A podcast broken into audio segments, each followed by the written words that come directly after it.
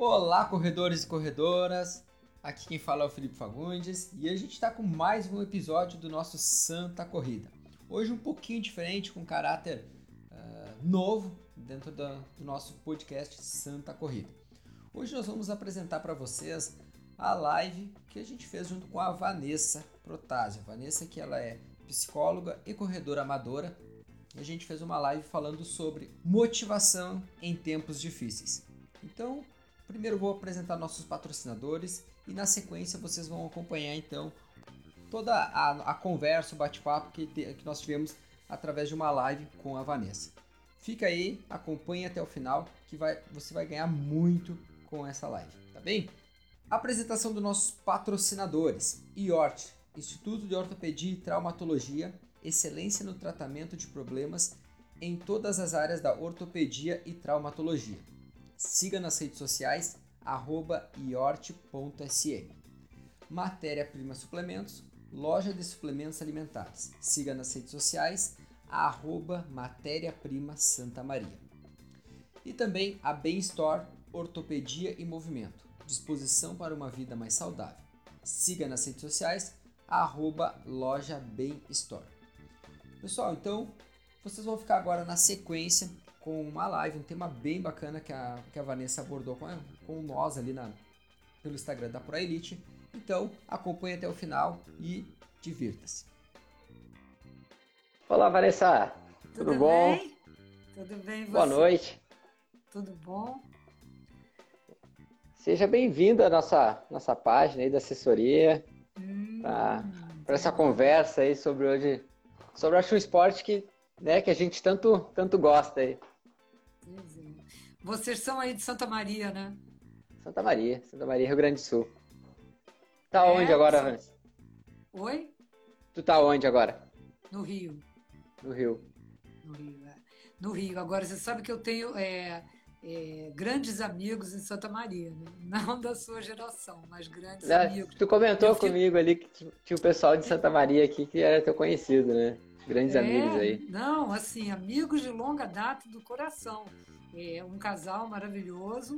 Ele, inclusive, era jogador de futebol aí do Internacional de Santa Maria, olha que chique. E... E assim, pessoas muito queridas que me fizeram é, fazer parte de Santa Maria. Assim, eles são tão próximos, que gaúcho é assim, né?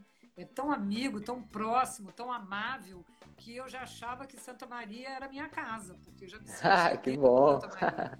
Aí depois, anos, olha que interessante, anos depois eu conheci uma grande corredora aqui do Rio, que mora aqui, e é de Santa Maria. Então ela fala assim, ah, tu sabes tu queres? Aí eu perguntei para ela, mas da onde tu és? Aí ela falou assim, eu sou de Santa Maria. Eu falei, barbaridade!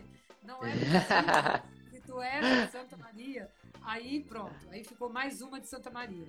Aí eu fiquei muito amiga dela, não sei se você conhece, ela chama Luísa Filipa. Ela hoje mora em São Paulo, mas treinou muito aqui, Conhe muito forte. Conheço de vista, conheço de vista sim, a, a, é. a Luísa. Uhum.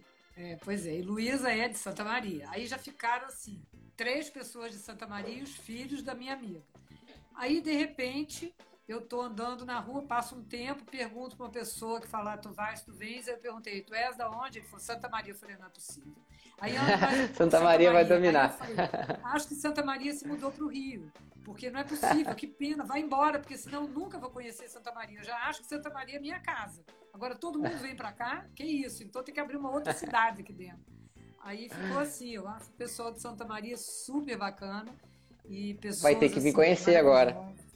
Pois é, mas eu já conheço assim, de emoção, de tão forte que eles são na minha vida. E os filhos cresceram e por aí vai. Então todo mundo para mim falou assim: tu sabes, tu queres, eu já acho que é de Santa Maria. Joia.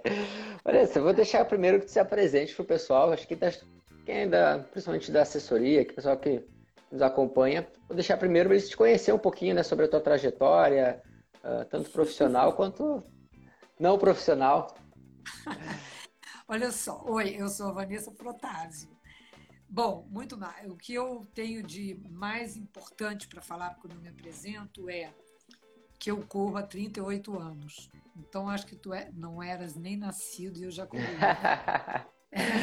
exatamente, exatamente. É, uma, é, não é? é uma ligação que eu tenho muito forte. Eu acho que eu construí a minha vida em cima disso, dessa maneira de ver o mundo. E é, eu comecei a correr numa época em que poucas mulheres corriam poucas pessoas corriam também. E eu me fiz muito corajosa, é, aprendi a construir uma jornada é, de corrida, é, numa época em que a informação era zero, é, nem tênis existia, quer dizer, as condições que a gente tinha para para poder se estabelecer como um corredor eram muito fracas. Então a gente tinha que ter percepção de tudo, tinha que buscar informação, tinha que saber como que treina, tinha que mandar comprar tênis no exterior porque não tinha, as roupas machucavam, a meia era um horror, as competições existiam e era forte porque maratona sempre teve 42 quilômetros, 195 metros. Então, como que era que não mudou, né? Isso, né? Não era um quilômetro a menos, não era a mesma medida e é, como que a gente se construía para correr e que horas eu ia fazer isso. Então, quando eu inventei isso, era porque, na verdade, eu queria emagrecer alguns quilos, comecei a correr e em quatro meses eu resolvi correr. E aí foi um problema, porque eu fiz uma maratona em 81, que foi muito difícil, porque para chegar ao fim, você só correr quatro, quatro meses e não ter noção de como que era correr, eu não me preparei adequadamente, naturalmente. E quando eu terminei, eu estava exausta, podre, cansada, tudo doía, e eu pensei assim, não é possível que todo mundo sinta o que eu estou sentindo. Então, o ano que vem eu vou correr de novo para sentir menos dor. Então, o meu objetivo era correr para sentir menos dor e fazer uma boa maratona, porque aquela tinha sido um desastre. E aí, eu é, comecei a correr. Eu estou contando isso para você ver como tem um link com o que a gente está passando agora, tá? Depois claro. eu vou chegar nesse link. E é, eu me desenvolvi assim. Eu comecei a treinar, também criei, comecei a treinar duas vezes por dia. É, é, na, naquele tempo não se treinava velocidade, sabe, Felipe? O treino era, é, era a leitura da época, né? É, o que se fazia. É, tinham poucos corredores, mas todos muito com um nível muito alto, tanto os homens quanto as mulheres. Então a gente tinha que ter treino de resistência mais do que velocidade e é, muita coragem e muita situação de enfrentamento. Então eu aprendi a tomar decisões, aprendi a correr atrás do que eu acreditava e aprendi a, subir um degrau de cada vez, que isso é fundamental para quem vai fazer uma maratona ou quem quer bater uma meta, é um degrau de cada vez. Então eu fazia treinos que não me deixavam lesionadas, eu fazia treinos que eram dentro das minhas do que eu podia conhecer, mas fazia com muita qualidade. E não existia assessoria, tá? Não tinha um professor igual você, não tinha um dono de assessoria, não tinha nada disso. E claro. aí o que eu fazia? Eu via uns homens correndo, e aí eu ia correndo atrás. Meu objetivo era chegar o mais próximo daquele grupo de homens. Então eu ia correndo, correndo, correndo, alinhava. Cada vez eu chegava mais perto deles, porque eles estavam lá no ritmo e eu ia chegando perto. Só que esses homens fazem maratona em 2 horas e 40. Então é evidente que eu nunca chegava tão perto assim. Mas aí eu fazia, eu via que tinham treinos longos, aí eu ia junto com o treino longo deles, eles iam, eu ficava, mas eu completava o meu longo. Então, é, foram ferramentas que eu fui descobrindo como treinar, e naquele ano de 82, eu comecei a competir mais. E aí competir menores distâncias para poder distâncias para poder avaliar como que, olha só, como que era estar entre os melhores. Então eu corria, colava nas mulheres, ia descobrindo que pressão psicológica existia, o que, que eu tinha que ultrapassar, o que, que eu tinha que fazer para não me desestabilizar. Então você vê que naquela época eu já trabalhava com treino mental. É, como que eu poderia manter a minha emoção nivelada para não ficar tão ansiosa, não correr mais forte, mais forte do que deveria e alinhar com aquilo e obter um bom resultado. Aí eu comecei a ganhar. Eu ganhei a corrida da Ponte em 82, que era uma corrida 21 quilômetros, era uma meia maratona e era dificílima, porque nada no Rio é fácil por causa do calor. E a ponte calor. é ladeira, então você começa com uma ladeira, depois você desce, e aí tem uma reta, e aí tem paralelepípedo. Então não era fácil fazer isso. E eu fui porque eu, eu desenvolvi isso. Eu não nasci pronta, eu percorri uma jornada dificílima quando a gente não tinha ao alcance nenhum facilitador. Não existia, Felipe, olha só, a gente não bebia água, só bebia água, não existia repositor energético, nada. O que se bebia era Coca-Cola e olha lá, porque Coca-Cola é um açúcar. Quando tinha. é, pois é, era o que tinha. Mas eu nem isso bebia, porque eu não parava, eu acostumei a não parar. Não parar quer dizer não parar para pegar gel, não diminuir para nada. Se tinha água, eu pegava, se não tinha, eu ia sem. É assim, como diz uma amiga minha, a gente era camelo. E carregava água na corcova e ia embora. E assim, o nível começou a ficar alto por causa disso, porque eu desenvolvi isso em mim. É, não que eu seja melhor, isso é todo mundo pode treinar assim, desde que você se envolva com aquilo que você acredita. Então você tem que primeiro acreditar na sua capacidade. Segundo, desenvolver essa habilidade. Terceiro, continuar tentando trabalhar em cima da persistência, porque muitas vezes a gente duvida, muitas vezes a gente tem medo, mas muitas vezes a gente tenta e a maioria a gente vence. Agora, se a gente ficar parado, esperando, cair do céu, o, o, o treinador dar de presente, não, não tinha treinador, como é que eu ia fazer? Em que, eu ia botar a culpa? Em que, eu ia dizer assim, ah, não treinei bem porque o meu treinador passou um treino muito forte no meio do caminho, eu não aguentei porque ele. Não tinha isso, não tinha ninguém me mandando fazer aquilo. Então, é assim, eu aprendi numa época que eu tinha que aprender e eu desenvolvi isso em mim. E eu carrego isso há 38 anos. Então, eu tenho uma capacidade desenvolvida, um treino onde eu sempre achei que eu podia fazer melhor e foi assim, um ano eu não fui bem, o outro eu fui muito melhor. E o outro eu sempre fui tentando ficar melhor. Então eu ganhei a maratona, com, olha só, tem 38 anos, eu ganhei a maratona, eu tinha 28 anos, eu ganhei a maratona e fiz 3 horas, 4 minutos e 52 segundos. Há 38 Poxa, um grande anos. tempo. Só bebendo água.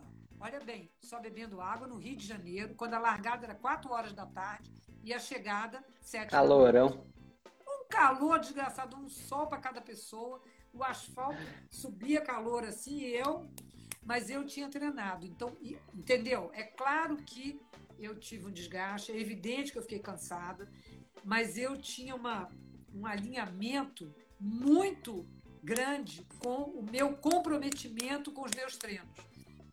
Então, quando me pergunta assim, ah, você correu para ganhar? Não eu corri para fazer um tempo melhor e para não doer nada, porque a impressão que eu tinha é que doía tudo. E realmente é. não doeu tudo. E isso é tão legal, Vanessa, tu falar, porque assim, como tu disse, tu foi para fazer teu melhor tempo, tu buscou se desafiar isso. durante toda, todo o percurso, né? E essa prova de 82 foi, foi teu melhor tempo nos 42? Não. Depois eu fui para Nova York, fiz 3 horas. E, no, e olha horas, só, tem um detalhe que é o seguinte: 3 horas e 29 segundos tem um detalhe que é o seguinte: a gente, quando largava, nessa época, não existia chip. Isso quer dizer o quê? Que da onde você largava era considerado o seu tempo. Se você demorar cinco minutos para passar no pórtico de largada, você não tinha como compensar aquilo, não. Seu tempo uhum. era da onde você estava. Entendeu? Se eu larguei lá atrás e tinha milhões, 5 mil pessoas na minha frente, nossa, dá licença, dá licença, dá licença, aquele tempo começou a ser computado quando deu a largada. Então você que liga o seu relógio vai embora. E aí assim foi em Nova York também. E aí eu fui para Nova York porque o prêmio, como eu ganhei a maratona, o prêmio era correr em Nova York. Para você ter uma ideia, em dois meses a maratona aqui foi em agosto, a outra foi em novembro, começo de novembro. Então teve agosto, setembro, outubro, teve a competição em novembro, começo de novembro. Foi dois meses e 20 dias, não, dois meses e 15 dias. Pra eu preparar. baixei os quatro minutos. Olha só, em dois meses eu abaixei, dois meses e pouco eu abaixei quatro minutos. Você sabe o que é abaixar quatro minutos em dois meses? Uma maratona? É assim, é, numa maratona, isso significa triplicar o meu treino. Então eu já treinava com mais vontade. Agora, o que, que eu tinha a meu favor? A certeza que eu podia melhorar. A evolução era uma resposta que eu tinha. Então é aí que estava a minha motivação. Quando o tema seu é motivação na quarentena, eu digo, a motivação é a gente que cria. E em cima de quê? Dos é. resultados que eu, que eu conquistava. Você entende? Então, quando eu saía para treinar hoje, 15 quilômetros, às quatro e meia da manhã, porque não vou dizer para você que eu tinha todo o tempo do mundo. Não tinha, eu não era uma atleta profissional, era uma atleta amadora. Mas eu, é, eu acordava e eu tinha a vontade de fazer aquilo. E eu tinha que gerenciar o meu tempo. Então, onde que eu coloquei o meu foco? Eu tinha tempo quatro e meia da manhã, eu treinava no escuro sozinha na praia. Era perigoso? Era. Mas era menos perigoso do que hoje. tinha, tinha era, gente era mais rua. tranquilo. É, tinha gente na rua? Não. Sabe quem estava na rua? Cachorro, bêbado. É, e quem estava na rua era o porteiro do hotel. Então eu parava, fazia assim, o cara via que eu estava correndo, aí eu passava perto de outro hotel, eu também fazia assim, o cara via que eu estava correndo, e aí eu voltava, ele fazia assim, para eu ver que ele estava me vendo. Então esses eram os sinais que eu podia ter de que eu estava sendo olhada para eu perder meu medo, porque quatro e meia da manhã está escuro, não tinha nenhum lugar que era claro. E assim foi. E aí de tarde eu treinava de novo, cinco e meia da tarde. Então olha só, quando eu construí isso, eu comecei a melhorar. Então, um dia eu fazia 15 quilômetros num tempo, na semana seguinte, o meu tempo já era mais fácil fazer aqueles 15 quilômetros. E na terceira semana, o meu tempo já era outro. Então, aquela percepção da evolução me motivava a continuar. Cada vez eu ficava menos cansada? Não, eu ficava cansada igual. Mas eu trabalhava, respirava e animava. E assim, alimentação, como que era? Ah, você come a comida que a mamãe disse que era boa, porque não existia nutrição, existia, sei lá, é, o que, que eu tomava? Eu comia arroz, feijão, carne e ovo e não sei o que. E na época inventaram que você tinha que comer, olha só que coisa nojenta, ovo cru em jejum. Gente, eu botava aquilo na goela, uh, quase vomitava. Ia, ia. Muito bom. Eu acreditava. E a gente vai desenvolvendo aquilo e vai embora. Agora, é, claro é... que com o treino que eu fazia, eu não era gorda nem magra, eu era magra e era capaz, forte. Não existia musculação. Não tinha nem academia, tinha academia de ginástica. Isso, isso é um ponto interessante de falar, uh, mas assim, uh, por exemplo, a musculação ela tinha um certo preconceito até, né? Por algum, alguns praticantes de que ia ficar forte, que ia ficar lento na corrida, né? É, e que hoje é, a gente tem já um, alguns parâmetros diferentes né, disso. É, mas eu acho não, interessante hoje... tu, tu, tocar nesse ponto, porque, por exemplo, tu falou em, em, em, diversos momentos que o que fazia tu sair de casa, por exemplo, quatro e meia da manhã para ir correr, era a motivação, tu querer melhorar, tu querer sempre uh, aperfeiçoar cada dia. E isso acho que é isso. importantíssimo a pessoa ter para si, né? Ah, seja ela que, tá, que quer correr seus primeiros 10 quilômetros abaixo de uma hora, por exemplo, ela querer ser melhor do que ela era ontem. Então, isso. Então, essa motivação que ela tem que ter para sair de casa para correr, isso. ou para, enfim, qual, qualquer é seja é a área que ela queira fazer. É chamado uma atitude mental. Você tem que ter isso. Você tem que ter essa vontade. Não é só uma vontade assim, que dá, tem guardada na gaveta, não, e você pega quando você quer. Você tem que ter uma atitude mental sobre aquilo, uma visão, uma percepção de que aquilo vai ser bom para você. E aqui, e que você tem que observar, porque olha só, o que, que a pessoa normalmente faz? Ela dá essa tarefa mental para o treinador.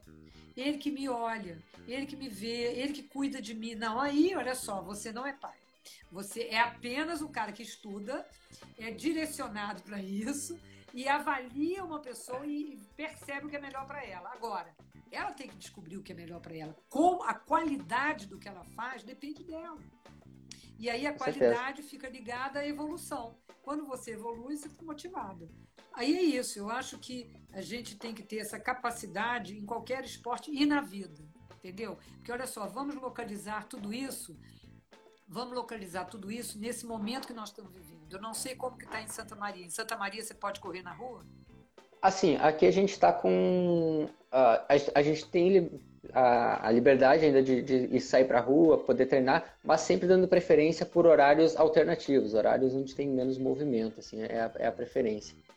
Hum. Aí como é que tá? Aqui tá uma. Cada dia uma coisa.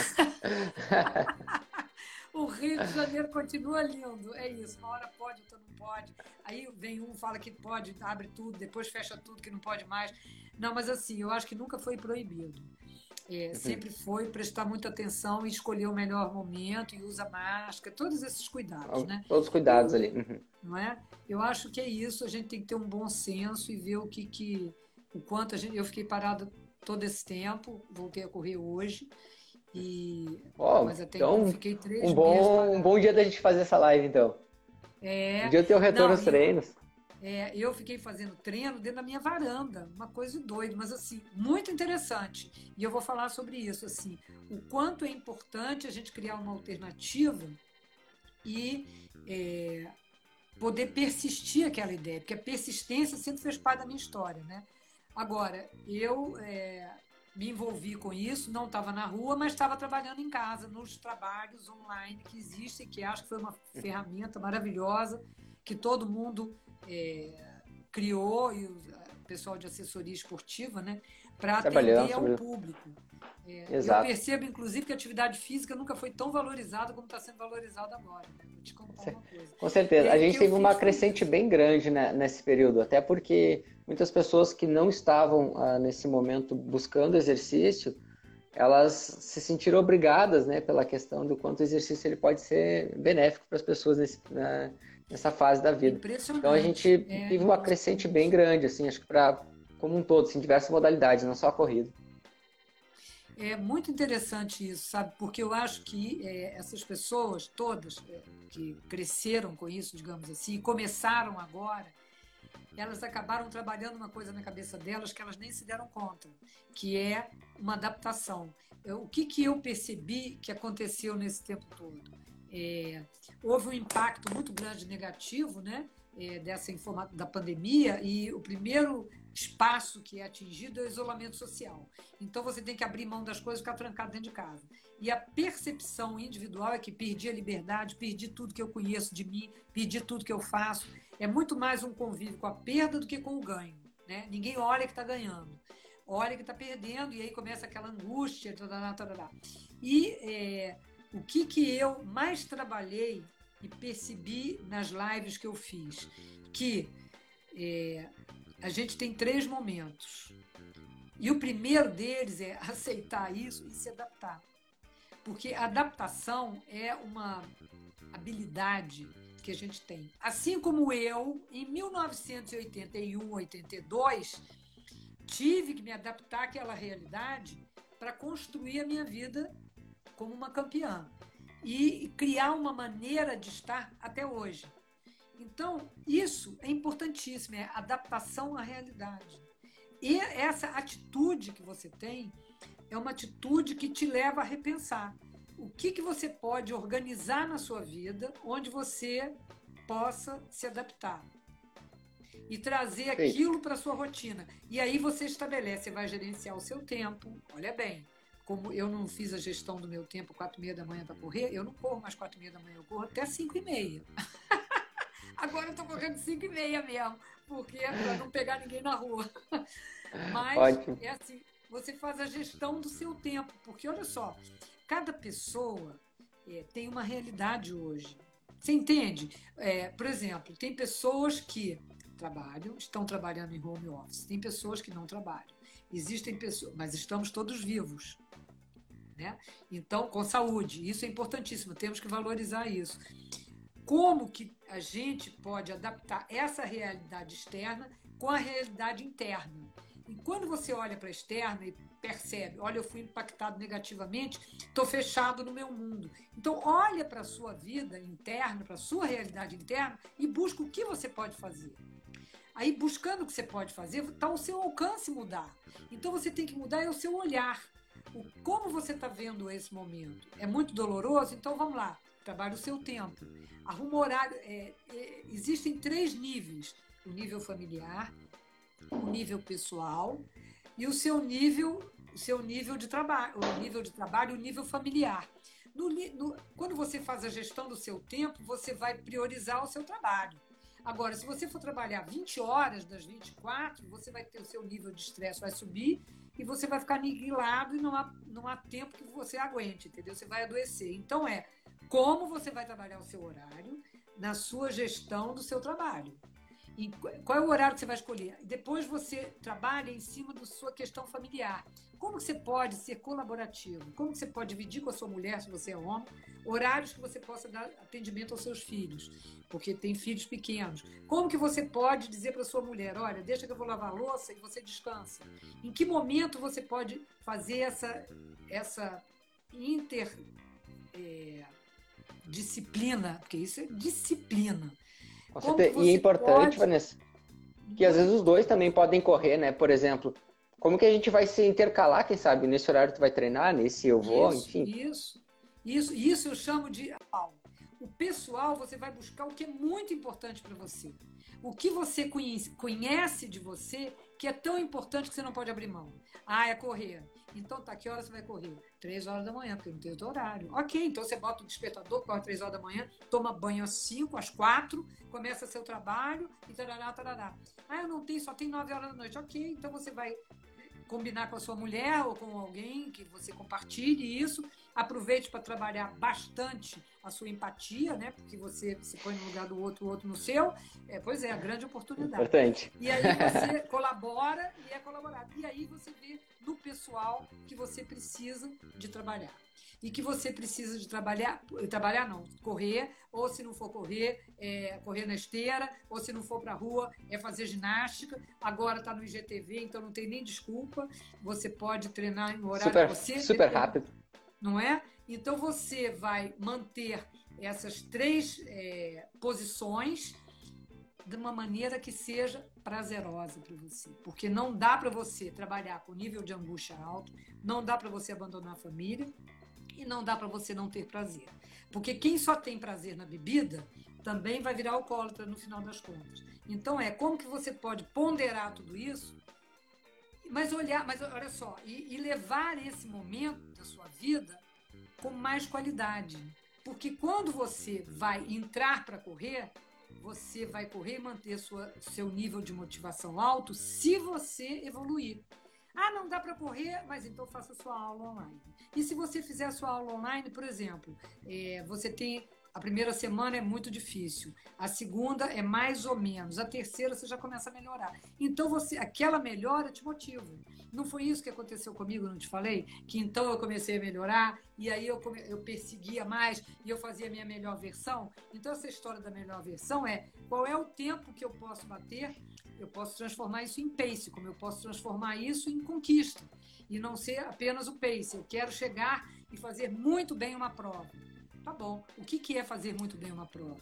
É trabalhar muito bem o meu treino. Então, a mesma coisa é, vamos arrumar saídas nessa pandemia para que a gente não deixe que aquilo te destrua e aquilo determine quem é você. Você determina quem é você nessa época e em todas as épocas. O controle da sua vida está na sua mão. Então você segura na rédea e vai embora. E descobre o que é melhor para você. Essa é a maior, o maior ponto de motivação é esse é você reconhecer que em qualquer momento, em qualquer espaço e a qualquer hora, você pode conduzir o que você acha que é melhor para você. A grande questão é o que é melhor para mim. Então cada um tem um cenário, né?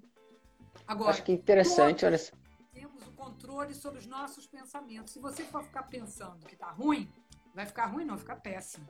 É melhor você pensar que, que pensamento está te atribulando que você não consegue sair do lugar. Transforma ele, muda o seu pensamento, olha sobre outro ponto de vista, mude o seu ponto de vista, entendeu? Quando você olha, ah, não tem nada que eu gosto, eu estou cansada, esse negócio agora, porque tem coisas que a gente não pode controlar. Mas a gente pode controlar a emoção, a gente pode controlar os pensamentos. Se tiver muito difícil, você pode pensar: disso tudo, o que, que eu posso tirar? Então, sabe aquela história do Bom. limão faça uma limonada? É isso. Tá difícil, mas quem falou que difícil é ruim? Quem falou que difícil Perfeito. é ruim? Perfeito. Olha só, todo maratonista gosta de um desafio. E esse é um desafio. Então vamos olhar para a pandemia como uma época de desafios. E o que você pode fazer por você nesse desafio? Porque cada um tem uma história, cada um tem uma situação, concorda? Com Concordo. filho, sem filho, com mulher, sem mulher, sozinho, mora num cubículo. Então treina em cima da cama. Não tem o espaço, treina no banheiro, planta bananeira, vai fazer pula corda. Arruma uma coisa que você evolua, porque a evolução vai te motivar. A evolução vai te dar percepção de que você está vencendo alguma coisa. Não precisa ter um objetivo lá fora. Você pode ter um, um objetivo dentro de você. Eu vou ficar melhor. Melhor do que eu já estou hoje. Sabe aquela coisa? Ótimo. Não precisa de alguém dizer para mim o que é melhor. A pessoa pode. E eu acho que tem uma coisa muito importante que está acontecendo nessas aulas online, que é o seguinte: o aluno recorrer a você. O seu aluno pode recorrer a você. Ele pode dizer: me ajuda no que é melhor. Eu descobri que eu prefiro fazer 550 abdominais. Pode me passar? O que, que eu faço com essa mania? Aí você vai dizer: olha, 550 é muito ruim. É melhor você fazer 1005, porque a Madonna fazia mil abdominais por dia. Você quer ficar igual a Madonna? Vamos lá, eu te passo uma série de abdominais só variando e você vai fazer mil. Você entende? Então é, a pessoa cria uma conexão com você. O primeiro passo nisso tudo é a pessoa criar para ela mesma uma conexão com as necessidades dela. E depois uma conexão com você, uma conexão com o mundo dela, uma conexão com a família dela, uma conexão com os amigos dela. No final de semana, vocês todos são tão simpáticos, todos colados, todos amigos, e aí entra naquele tal daquele Zoom, que é uma ferramenta mágica, todo mundo fica pequenininho, mas todo mundo se fala, e aí as pessoas trocam informações. E com isso, a sua assessoria, o aluno seu fala assim: nossa, como é bom falar com essas pessoas, como é bom ver que elas estão treinando e eu também, então melhorou. Você gosta de ouvir o que o outro está falando. Você gosta Exato. de falar o que você está sentindo. Então existe uma troca muito grande que a pessoa sente que ela pertence a esse grupo. Esse senso de pertencimento é um lugar maravilhoso que essa pandemia está nos mostrando. Nós pertencemos a alguma tribo, a algum grupo, a uma família. Quando a gente achava que tanto faz como tanto fez, só encontra no fim de semana, só encontra pelo Instagram. Mentira, agora a gente pode encontrar. Isso é bom, é muito bom. E isso está acontecendo agora, porque essas conexões estão se fortalecendo. Então, a conexão de um aluno para você, o que ele nunca pôde falar e agora ele pode, e o que ele quer, como você pode orientar ele, como que ele pode ficar mais dinâmico nessa história, como que todos os trabalhos online que você manda podem ser, por exemplo, podem é, ensinar ao aluno o que ele precisa para melhorar a corrida dele. Ninguém nunca pergunta isso. Para que, que serve abdominal? Para que, que serve flexão de braço se eu não corro com os braços? Aí você vai responder. A flexão de pra braço. Para que, serve alongamento? Para que, que serve alongamento, essa coisa chata que eu detesto? Para que, que serve musculação, como diz você? E é isso mesmo, aquela ideia que a gente tinha que musculação ia ficar forte, ia perder velocidade. Agora, eu não largo da musculação porque a musculação, além de fortalecer, ela dá tônus para a perna, para a gente não perder massa magra. Eu custo entender que, que essa massa magra e massa gorda. Gente, é muito doido. Mas eu acho fantástico. E é isso, você tem isso perto. Então, olhe, pergunte e desfrute disso, porque vai te fazer bem. E isso vem com a conexão, com o conhecimento que a gente tem que ter cada um de si mesmo, da sua situação e do entendimento disso. E quando você percebe que você está melhorando, você está trabalhando a sua motivação.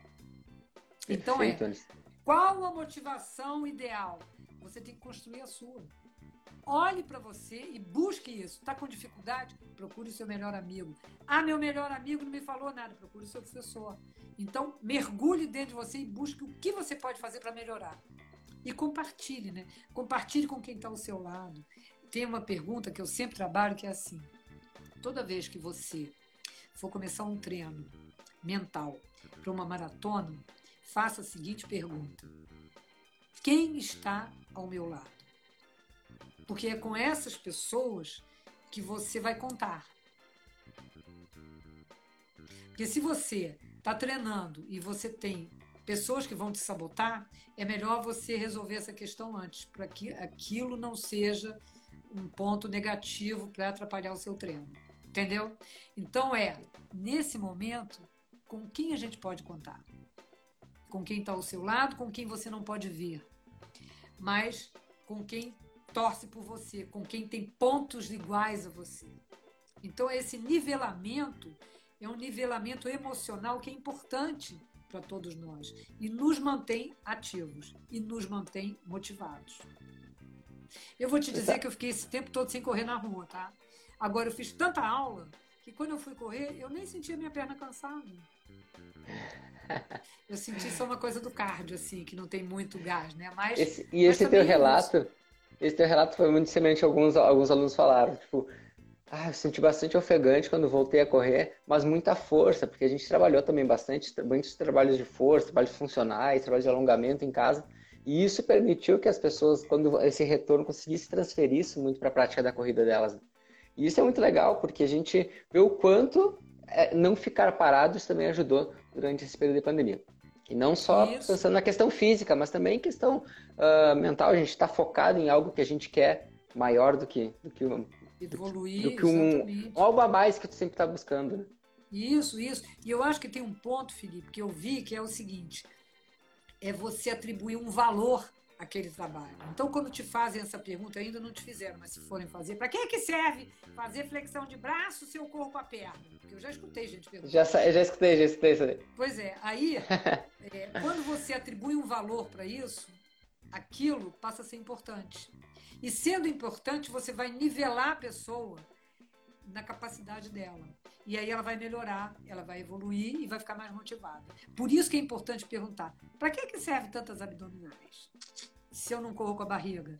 É, olha só, eu acho que eu só tenho que treinar perna. Não, você não tem só que treinar perna. Aliás, você tem que descansar, porque dizem que descanso também é treino. Mas descanso é treino. é treino mesmo.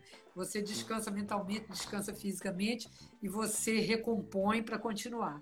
Agora, nivelando todas as coisas, inclusive alimentação, porque hoje em dia eu acho que é um grande ganho você que teve nessa evolução da corrida desde o tempo que eu comecei é, é a preocupação com o equilíbrio de tudo, isso é fundamental, e uh, o conceito de alimentação para te deixar forte e capaz, e não para te emagrecer só. Né? Qual é a alimentação adequada para você, para você fazer uma boa prova?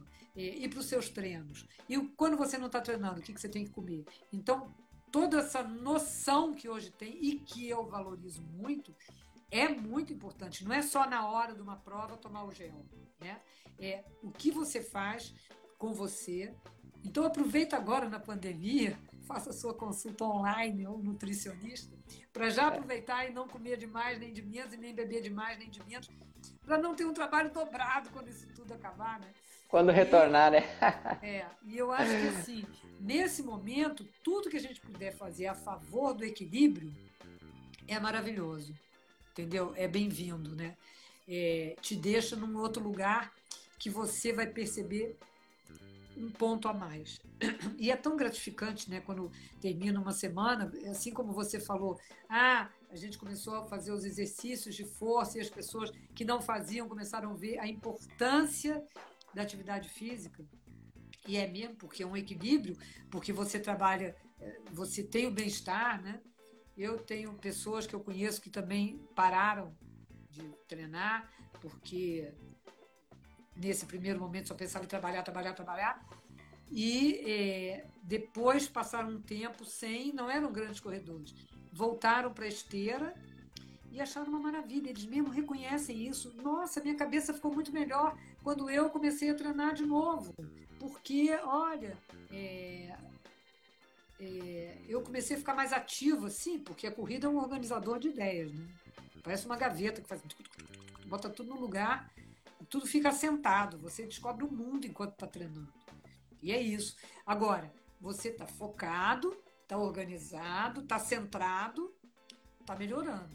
Então, isso é o que te deixa cada vez melhor. Perfeito. Eu acho que da, da, da, nossa conversa aqui, uma das coisas que eu tô. Porque eu vim para aprender contigo também, né? Vim para a gente escutar essa, essa fala que tá muito legal. E assim, uma das primeiras coisas que eu tô tirando para mim é a questão do equilíbrio, né? A gente buscar um equilíbrio em todas as áreas da vida, seja pessoal, trabalho, familiar. Esse equilíbrio entre elas é muito importante para a gente conseguir ter um bom desempenho em qualquer setor, qualquer setor da vida. Então acho que esse é um dos principais pontos que eu estou tirando para mim. Assim, espero que o pessoal depois vá tirando seus pontos, se, se quiser comentando aí embaixo para nós também é bem importante. Eu tenho até tenho algumas, alguns comentários aqui, mas que eu estou observando o pessoal está participando, está te parabenizando, enfim. Ah. E tem uma, tem uma pergunta aqui que é do Fabrício, que ele trabalha comigo na assessoria aqui, é nosso fisioterapeuta E ele perguntou o seguinte: Vanessa, como depois de 30 anos de corrida, você ainda cria as metas para se motivar e seguir em frente? Olha, como que isso acontece? Pois é, porque é, eu acho que eu tenho esse mindset progressivo. Você sabe, é, você que eu já vi que você estudou algumas coisas de coach, porque eu vi as suas postagens e tal. Então, dentro da leitura da neurociência, tem aquela coisa do mindset progressivo do mindset fixo. Eu acho, eu acho não, eu tenho em mim é, um mindset progressivo. Então, é, eu não estou nunca preocupada, eu não acho que eu parei. Eu acho sempre que eu estou melhorando dentro da situação que eu estou vivendo. Então, quando o meu objetivo é, era de uma maneira, e eu fui transformando os objetivos. Um dia, vamos dizer, eu parei de ganhar a primeiro lugar, né? Porque eu ganhei primeiro lugar várias vezes, tem vários troféus, é, glorioso, bacana, lutei por todos. Acho que eles pertenceram a uma época e depois o tempo foi passando e eu vou te dizer que eu fiquei melhor. Na minha concepção, eu fiquei melhor. Então, quando eu tenho a percepção que eu melhorei, eu quero continuar. Então, eu vou fazendo ajustes e hoje eu, melhorando meu tempo, eu fico num nível sempre acima. É impressionante, porque eu fico muito acima das pessoas da minha idade. Eu tenho 66 anos. Eu faço uma meia maratona e uma hora e 38. E aí você. Grande tempo. O que me mantém isso? Hã? É. Um grande isso. tempo. O que é o que eu me mantenho e eu treino para baixar esse tempo. Eu, aí a minha treinadora diz assim: Você quer fazer quanto? Uma hora e quarenta? Eu falei: Que nada, eu fiz uma hora e trinta e oito, quero fazer uma hora e trinta e seis. Aí eu luto para fazer uma hora e trinta e seis. Aí chega, quando eu fui para Lisboa agora para correr lá, não teve por causa da pandemia. E aí, mas eu treinei. E aí eu não acho que eu perdi. Eu acho que eu treinei para. Então, e assim, o que é que me sustenta? É a minha capacidade de treinar, de encarar o calor, de acordar de madrugada e ir ali e acreditar de que eu vou conseguir. E se eu não conseguir, não tem importância, vai estar ali perto e depois eu vou tentar de novo. E assim, eu, eu nunca penso que eu vou piorar, eu penso que eu vou melhorar o meu tempo. É por isso que eu fico 30 anos correndo. Eu não duvido disso, entendeu? Eu não de... agora tem isso, né? Eu não eu nunca duvido do que eu posso. Eu acredito sempre que eu vou melhorar. Agora, é claro que eu não vou nunca correr a 4 minutos por quilômetro. Isso não tem, nem tento. Não que não seja possível, acho que não é possível mesmo. Mas eu tenho uma resistência a meu favor. E tem uma frase que eu escutei desde o primeiro dia que eu corri, que é o seguinte: a maratona é uma prova de longa distância e de resistência. Quanto mais velho você for, melhor você vai correr. E é verdade. Quanto mais velho eu fico, melhor eu me sinto ao correr, entendeu? Eu vou, vou buscando, vou... aí eu, eu, é, eu monto uma dinâmica de competição que fica cada vez melhor. Você, entende? Assim, eu já divido a prova, eu conheço o meu corpo, eu sei a hora que eu vou apertar, é, eu sei o que acontece nos 195 metros finais, eu sei o que, que parece um 40, quilômetro. É, então, são pontos que eu trabalho com todos os meus atletas quando eu estou treinando assim. Quem é você no quilômetro 38? Quem é você no 40? Você está na zona da dúvida ou na zona da certeza? Entendeu? Quando a zona da dúvida aparece, não duvide, continue. E é assim. Então eu vou. É por isso que eu digo que é um trabalho emocional, mental. Porque você pega o que você pode, o que você treina, e põe ali no, no, no asfalto e vai embora. E aí você aprende a. Aí de novo a palavra, hein, Felipe? Você aprende a equilibrar a sua prova. E eu equilibro os meus treinos. Eu nunca faço um treino assim, um dia de um jeito, outro de outro. Não. Se eu não estou bem, eu não fui bem, mas depois eu melhoro amanhã, no dia seguinte. Aí eu avalio por quê, ó, de novo, olha o mindset progressivo, você vai lá, analisa, ajusta, para poder fazer uma jornada. Esse conceito de jornada, quando a neurociência explicou isso, eu achei maravilhoso. A jornada é melhor do que o destino. É verdade, a jornada que você constrói, ela é fabulosa. Ela que te dá sustentação. Ela Apaixone-se pelo processo. Né? É, é por isso que a gente não pode correr com o pace do vizinho, porque o vizinho teve outra jornada. Você já viu algum corredor virar para o outro e falar assim: qual é, qual é, Você já treinou quantas vezes? Qual é o pace que você vai fazer? Nada, fica todo mundo naquele segredo. Aí um puxa, o outro vai. Isso, é, isso gera um desequilíbrio muito grande na hora da prova. Se você vai no pace do outro, você está se arriscando. Uma vez eu corri, olha só, eu fiz uma, uma prova, uma, uma campeonato em Porto Alegre, dos Masters. E eu teve uma chilena que chegou na minha frente. Agora com 50 anos, tá? É, uma chilena chegou, mas a chilena era tão mais forte do que eu que eu tenho a impressão que a chilena começou a correr maratona com 5 anos. Porque a mulher era poderosíssima, ela devia ser, ela devia ser profissional, não é possível, ela não era amadora.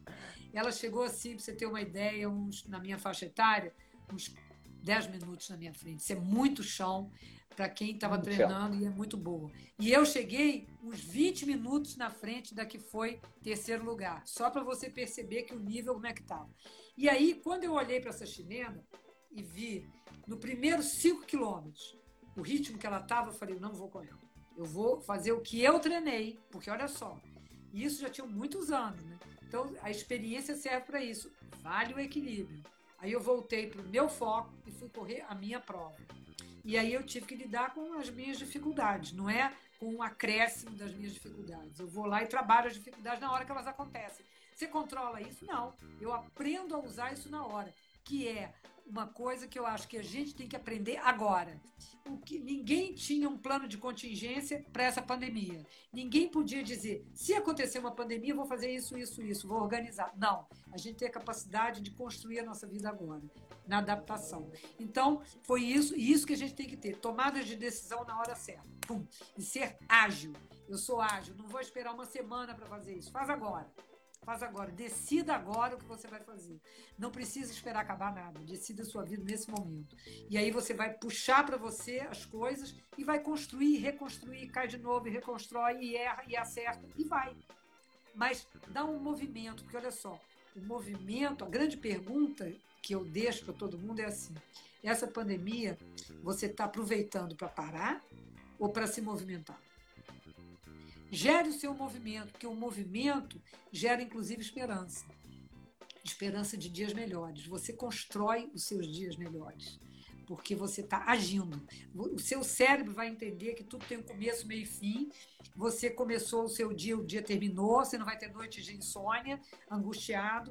Você tem um trabalho que você é, começou e vai terminar, não conseguiu terminar hoje, você vai terminar daqui a dois dias. Programe os seus troços ponha metas, submetas para você chegar lá, o que a gente faz na hora do trabalho da corrida. Então você, com isso, você está organizando o seu cérebro. Você está mandando informação positiva. Você está ativando movimentos. Então você não está parado. Então você fica bem. Você tem um bem-estar. Isso no esporte, sem esporte, na vida. Porque no esporte a gente também faz isso. Como que você pode suportar 30 quilômetros sem cansaço? divide em três partes. 10, 10 e 10. Quando cumprir o primeiro 10, seu cérebro vai entender. Opa, bati aqui, daqui eu só estou melhor. Você nunca tem o lado negativo. E se está difícil, você fala, o outro vai ser melhor. O próximo, os próximos 10 quilômetros ser melhor. E aí você se envolve com aquilo e é melhor. Você torna aquilo melhor. Percebe? Você não fica esperando alguém te dar. Você vai à luta. E é isso. Isso chamam de motivação. É muito isso que bom, me faz bom. ficar 30 anos correndo e 30 anos acreditando que eu posso melhorar. E quando eu olho para uma hora e 38, que eu fiz isso em Lisboa, mas também já fiz aqui no Rio, eu olho e falo, então vou fazer uma hora e 36. Aí eu brinquei um dia com a minha, minha treinadora e falei assim, olha só, acho que eu vou inventar agora de fazer a maratona abaixo de 3 horas, pode ser? Ela falou, tá. Eu falei, então na próxima encarnação. Muito bom, muito bom. Eu até tinha deixado um dos últimos pontos de falar aqui, acho que para mim foi perfeita nessa parte, nesse falando, é mente forte igual corpo forte, né? Então é, é construir isso aí é ao longo. É, não, não adianta isso. Exatamente, a construção da sua cabeça é a construção da sua capacidade. Aí, assim, você duvida? Não, eu não duvido do que eu posso. Eu entro numa corrida com a certeza que eu vou chegar ao fim. Por quê? porque eu treinei. Agora, tem medo? Engula o sapo. Eu deixo o medo de lado, falo assim, olha só, a coragem, ela não é o oposto do medo. A coragem é o controle que você tem sobre o medo. Você pode ter medo, mas você pode ir com medo. Você não precisa se paralisar com medo. Você não precisa parar tudo. Ai, mas agora eu tô, não treinei, treinou. Aí, aí você tem que lembrar, Felipe, você pode sempre dizer isso para seus alunos. O ciclo de uma maratona, você fez tantos quilômetros, tantos quilômetros, treinou tantas longas, que você pode dizer, porque eu já calculei isso, que é, você já fez uma maratona 20 vezes. Você já correu 20 vezes a distância de 42 quilômetros. E aí, isso te empodera porque isso te dá certeza de que aquilo não é uma novidade. Não tem o fator surpresa. Está tudo ao seu alcance. É só equilíbrio. Equilíbrio emocional com equilíbrio físico. Uma boa largada. Uma boa largada vai determinar a sua chegada. Se você largar como se a corrida tivesse 5 km, você está tendo um desgaste de energia que vai ficar difícil no final. Não quer dizer que você não complete, mas você vai pagar o preço lá no final. Então é, como que você pode equilibrar? Olhe para a sua largada, olhe para o meio da sua prova, passe a metade, vá até o 30. Eu tenho uma definição que um, um aluno me deu sobre maratona, que para mim é uma perfeição, que é assim, o que é uma maratona?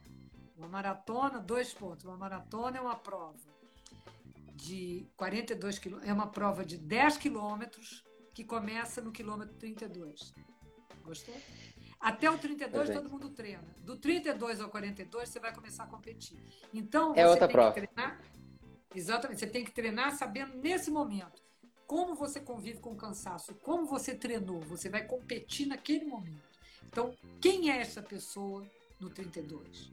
Quem sou eu no 32? Eu me conheço?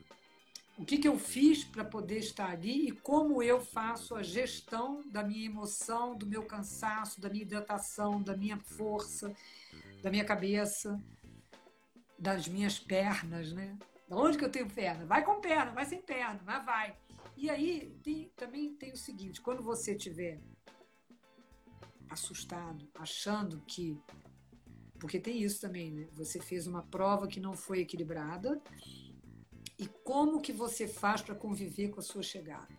Ressignifica.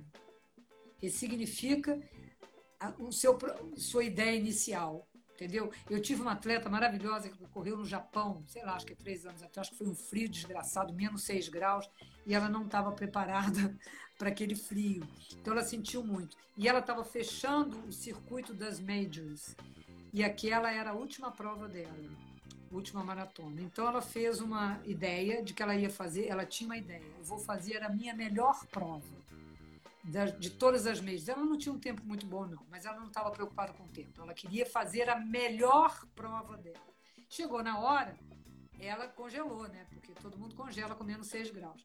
E aí ela Normal, né? começou né? a Aí ela se lembrou do trabalho, o que, que ela fez? Felipe foi maravilhoso. Ela fez uma ressignificação daquilo. Ela, na mesma hora, ela alinhou e fez o seguinte: eu vou fazer é, a prova no tempo maior que eu puder. ela tirou o melhor prova e botou a prova mais longa que ela puder, para ficar inesquecível, no mais longo. Você vê que ela conseguiu achar bom fazer a mais longa possível, que fosse fazer em seis horas, sei lá qual era o ritmo. E aí ela começou, ela mudou na mesma hora. Em vez dela ficar chateada, ela positivou e começou a participar, é, pedia, batia na mão das criancinhas, pedia comida para os outros, bebia cachorro, bebia coisa quente, parava para beber. Então ela aproveitou daquele momento e fez daquela prova a melhor prova. Até que ela se deu conta de que ela ia perder porque ela não ia passar no tempo. Aí ela começou a acelerar, aí ela voltou para o foco dela. eu morri de rir. E ela fechou, ela assim, que acho que tem um tempo, né? Sei lá, seis horas. E ela, ela falou: se eu continuar nesse ritmo, eu vou fazer em oito horas e não vou ser classificada. E aí ela acelerou, ajustou tudo, mas ela fez essa ressignificação que foi maravilhosa para ela. E ela, Muito na bom. mesma hora, veio o pensamento, veio a ação, que é isso, né? A gente pensa, é transformador, e vai fazer a ação que estava correspondente. E ficou super bem e fechou todas as meias com essa com essa capacidade de ressignificar, em vez de ficar frustrada, temerosa, brigar, porque não dava dano para ela correr. Ela e todo mundo, não era só ela. Só que ela tinha feito esse trabalho, então ela conseguiu harmonizar tudo e atingiu o equilíbrio dela. Foi ótimo. E o, então, e o mais importante, ela ficou bem com ela mesma no pós-prova. Pois é, pois é, porque isso é, é isso, né? A gente tem que fazer da, da prova uma, uma, uma, uma coisa bacana pra gente, prazerosa, né? E não é, botar uma meta que você fica perdida, fica com raiva, fica frustrado. Não. É. Vamos transformar isso, fazer disso o melhor momento, né? E é isso Nessa que a gente, gente... neste momento de vida, né? A gente está, assim, ó, faltando um minutinho, mais ou menos, um pouco o Instagram vai nos, vai nos encerrando já. E eu queria te perguntar se tu quer deixar algum recadinho pro pessoal antes da gente encerrar. Eu, particularmente, antes, antes de, de te passar a palavra, eu fiquei muito feliz dessa, dessa nossa conversa. Eu vou deixar ela salva depois no Instagram aqui da, da assessoria e certamente eu vou assistir ela de novo, porque estou gostando muito da nossa conversa. E eu quero lembrar o pessoal que nos acompanha também que a gente tem um podcast da, da, da ProElite, que é o Santa Corrida, e quem acompanha, a gente vai ver se eu, eu quero ver depois com o Fabrício, o Fabrício depois se ele nos autoriza, de colocar essa nossa gravação lá também no nosso podcast, vai estar também. Tá, tá? ótimo. Então, bacana, tá muito legal, muito legal mesmo. Então, Vanessa, vou passar a palavra para ti. Se o Instagram nos cortar antes, eu quero dizer meu muito obrigado, tá? Participar, estar tá aqui conversando. Tenho certeza que o pessoal também está adorando a conversa. Para mim, a gente ficava conversando mais tempo aqui. E em nome da ProElite, muito obrigado mesmo. Nada, é um prazer estar com vocês. Assim, aquilo que eu te falei no começo, meu coração está em Santa Maria, porque eu conheço tantos santos marinhenses aqui que eu já estou aí.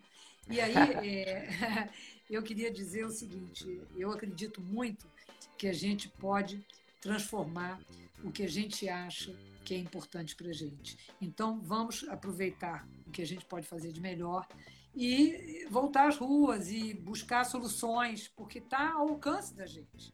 E, e é isso. É, eu acho que é, eu fico feliz de poder estar tá tendo uma ponte de contato com pessoas, é, com atletas, com pessoas que podem ouvir, que podem aproveitar a minha experiência e transformar. E, e é isso. Eu acredito em todo mundo. Então, vamos lá. Vamos buscar dias melhores, porque essa é a, a, nossa posição. A minha posição é essa. Eu estou transformando tudo. E assim, e tem uma coisa fundamental: nunca o mundo vai ser como era. É só daqui para frente, não era daqui para trás. A gente não tem que olhar para trás e dizer eu era uma atleta que era assim, assim, assim. Agora, quem sou eu? E o que eu posso ser na frente. E esse na frente não precisa ser muito longe, não. Pode ser daqui a pouco, pode ser semana que vem. Então, vamos com pequenas metas que a gente vai tendo resultado. E tendo resultado, a gente fica motivado. E é isso. Vamos lá, pé na estrada e vamos voltar a correr. Tá bom? Muito obrigado, Um abraço muito grande estar com você. Deixa aqui o meu abraço para todos. E vamos lá, que a gente acredita no esporte e temos que continuar acreditando. E essa é uma ferramenta que a gente tem. A gente não trabalha resiliência, então vamos embora. Vamos usar resiliência agora, nesse momento, não é não? Com certeza. Vanessa, brigadão mesmo. O Instagram está nos, nos, mandando embora aqui. Um grande abraço tá, para ti. Oh, e se cuida aí. Vamos firme, né? Passar essa pandemia aí, logo, logo, tudo voltar muito bem aí tá? É, é. Vamos voltar para o mundo. Pensamento melhor. positivo. É isso aí. Tchau, tchau, querido. Tchau, tchau, gente. Muito obrigado tchau. a todos. Boa noite. Obrigado a todo mundo. Tchau, tchau. E aí, gostou da nossa live aí com a Vanessa Protásio? Então, se quiser assistir de novo, pode voltar várias vezes aí, mil vezes, no nosso podcast, que vai estar aqui gravado.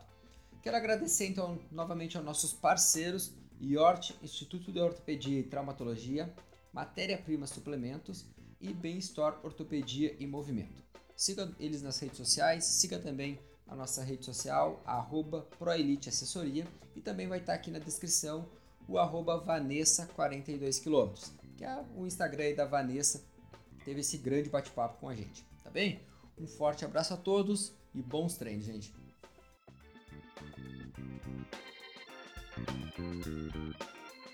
Thank